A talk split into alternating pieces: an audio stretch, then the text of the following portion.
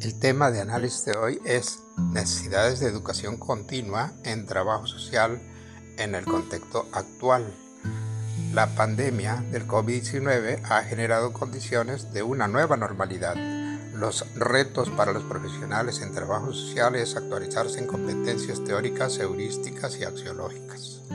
En el estudio de egresados del año 2021, expresan la necesidad de afrontar las nuevas condiciones de la intervención social, reorientando sus estrategias de comunicación e interacción con los pacientes y sus familiares. Ante esta situación de gran incertidumbre, los profesionales plantean la necesidad de su actualización a través de cursos, diplomados, especialidades y posgrados en múltiples opciones que se distribuyen así.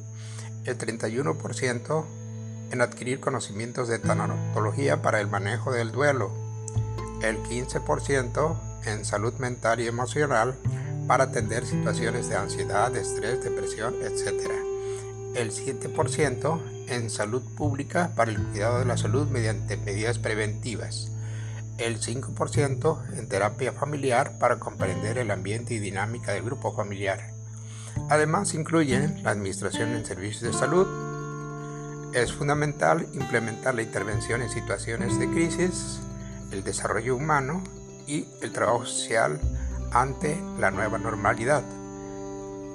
En un estudio previo, se aplicó una encuesta en agosto de 2020 a una muestra no probabilística de 124 egresados quienes expresaron sus requerimientos para la educación continua a través de diferentes modalidades. Para fortalecer su formación profesional, en relación a los cursos, menciono las temáticas siguientes. El 50% en desarrollo social, el 28% en el área jurídica, el 33% en promoción social, el 58% en el área de la salud, el 44% en trabajo social educativo.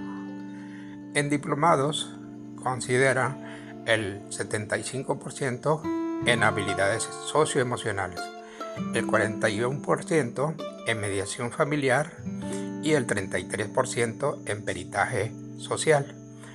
En especialidades, el 58% en trabajo social hospitalario, el 57% en inteligencia emocional, el 38% en salud mental.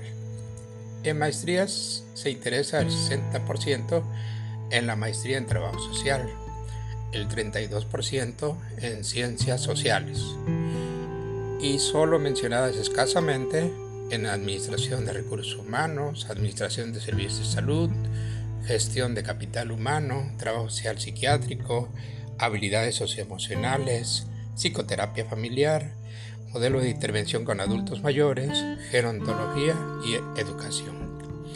Considera la mayoría la modalidad en línea y en menor medida de manera presencial. El formato puede ser conversatorios, conferencias magistrales, talleres, seminarios, etc.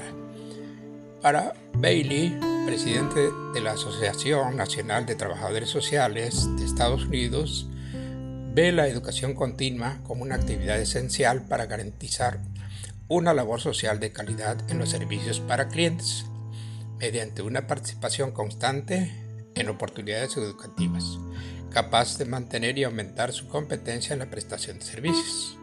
Se adquieren nuevos conocimientos, las habilidades se refinan, las actitudes profesionales se reforzan y las actividades de los individuos cambian. Muchas gracias por su atención. Soy el maestro Timoteo Rivera Vicencio, profesor de la Facultad de Trabajo Social de la Universidad Veracruzana de la región Coatzacoalcos, Minatitlán. Continuaremos escuchándonos.